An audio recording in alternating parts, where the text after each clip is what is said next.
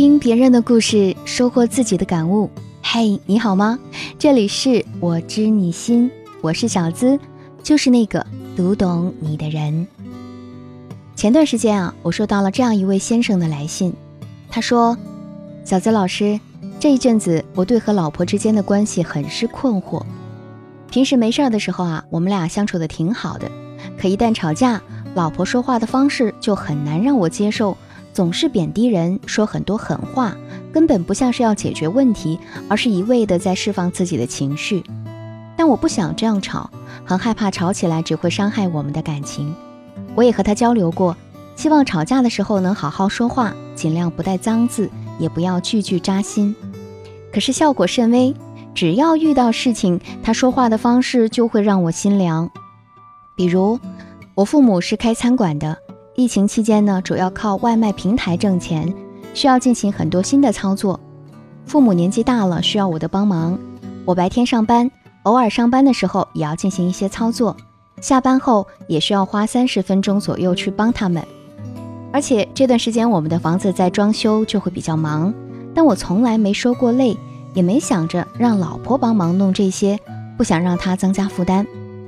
可那天下班后，他看见我边进家门边用手机操作外卖平台，就说：“我看你是没法从这个束缚里出来了，你以后永远就是要处于两份工作的状态吧。”我跟他说过，我父母没有退休金，小店就是他们主要的收入来源，他们做好了对我们也有利。可听到他那种带着讽刺的言语，我特别难受。我们俩大吵了一架。我说：“你可以不支持我，我也没让你帮我，但说风凉话就太伤人了。”而他说：“我把时间和精力都花在了其他地方，根本就没有把他放在第一位。”看到别人家在疫情期间都是齐心协力共度难关，而我老婆这种态度真是让人太难受了，该怎么办啊？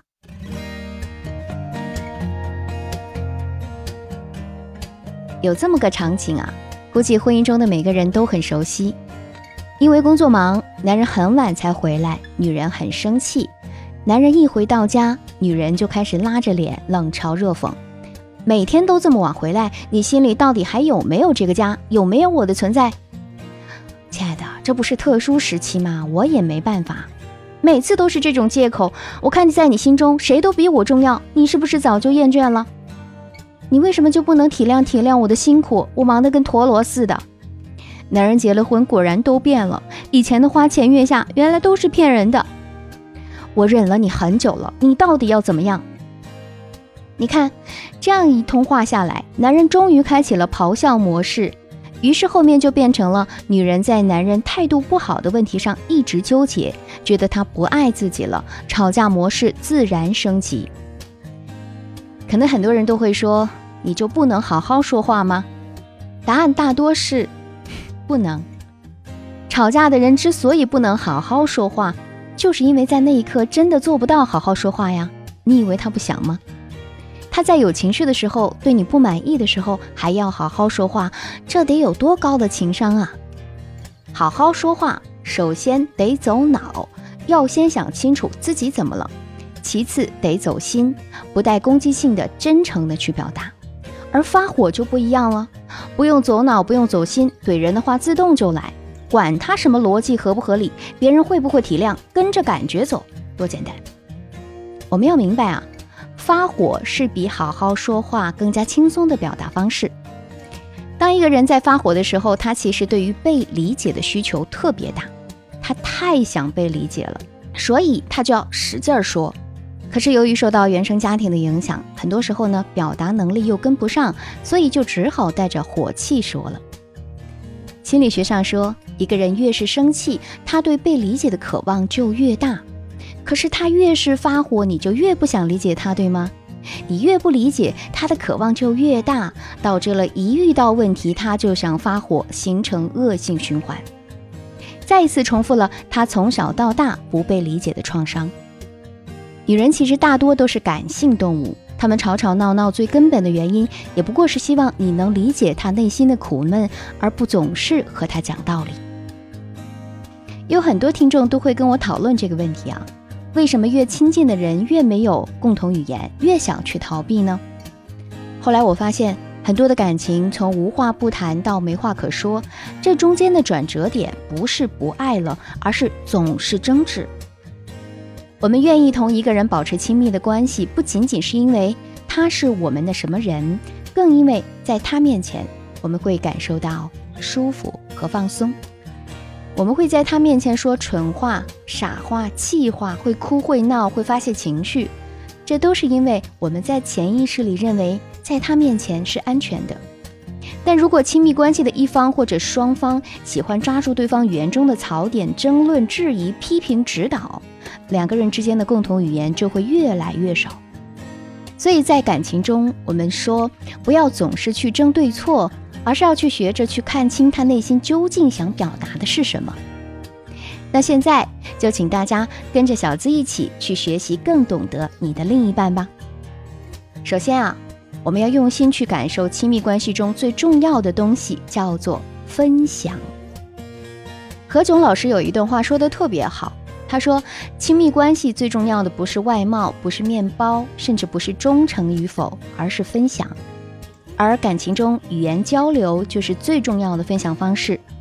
相爱的人不能好好说话的原因，大多是不明白我们的语言是为了分享，而不是讨论和讨教。”先想清楚这一点，再试着从指导者变成柔软的倾听者。比如啊，故事中的老婆的诉求，其实呢是想让老公多陪陪她。如果她在说了难听的话之后，老公说：“亲爱的，我知道是因为我事情太多，没有照顾到你的感受，你不开心才这么说。”或者在回家之前给老婆准备一份礼物，表达一下自己不能陪伴的歉意。这场战火。肯定就能避免了。其次，我们要学会换位思考，才能更了解对方。你要清楚，站在他的位置上，他能接受什么样的表达，他的创伤点是什么，这也是了解对方的过程。那如果你想要在生气的双方学会好好说话，我们需要这四个步骤。第一，先识别我自己的期待是什么。识别了这一步，你才能明白自己的底线在哪里，你想要对方怎么对待你。第二，要暂时搁置自己的需求，在这个过程中，你需要清空你自己，不要带有任何个人色彩，才有可能去了解对方的世界。第三，中立的去理解对方，他到底怎么了？他受过什么伤？他为什么这么愤怒？他的期待是什么？当你使用中立视角感受他的感受，你就能理解他为何如此愤怒。第四，替他表达。愤怒的一方一般都不会很好的表达自己，那么我们可以引导他。比如，你是不是因为我忽略了你而特别受伤？你是不是希望我可以多一点时间陪你？俗话说啊，知己知彼才能百战不殆。我知道这个过程很不容易，因为男人也很累，也需要理解和呵护。但是在这个交流的过程当中，你理解了你的妻子，他也会渐渐的学会理解你。这其实是一个双赢的过程。最后，我想说，尽量不要在婚姻中谈三观，包容比改造更重要。有些人总喜欢说，你在背后讨论别人的坏话，你就是三观不正。你不理解我的苦衷，总是抱怨，就是你的思想有问题。大事儿、小事儿都喜欢自己做主，你就是看不到我的存在，等等。所有的这些似乎都指向了三观不同。可是，在夫妻关系中，没有人会喜欢那些指责式的表达。很多时候啊，包容比改造更重要。夫妻一场，所谓的亲密，其实就是我不赞同你的观点。但我仍然愿意感知你的喜怒哀乐，我明白你言语的那些恶都只是一时的冲动，而不是你真实的内心。婚姻中肯换位思考，愿意用心分享爱的感受，去包容对方那些坏的表现，才能有助于双方都学会好好说话。我是小资，就是那个读懂你的人。如果你也在爱情婚姻中遇到了解决不了的恋爱难题，私信我，给你最暖心的答案，陪伴你一起成长。也欢迎添加我的小助理，恋爱成长全拼加数字零零八。了解我的最新动态，可以在新浪微博直接搜索“小资我知你心”，姿态万千的姿。解密情感烦恼，给你最真切的知心陪伴，最快乐的情感成长。我是小资，就是那个读懂你的人。每周一晚上，我和你不见不散。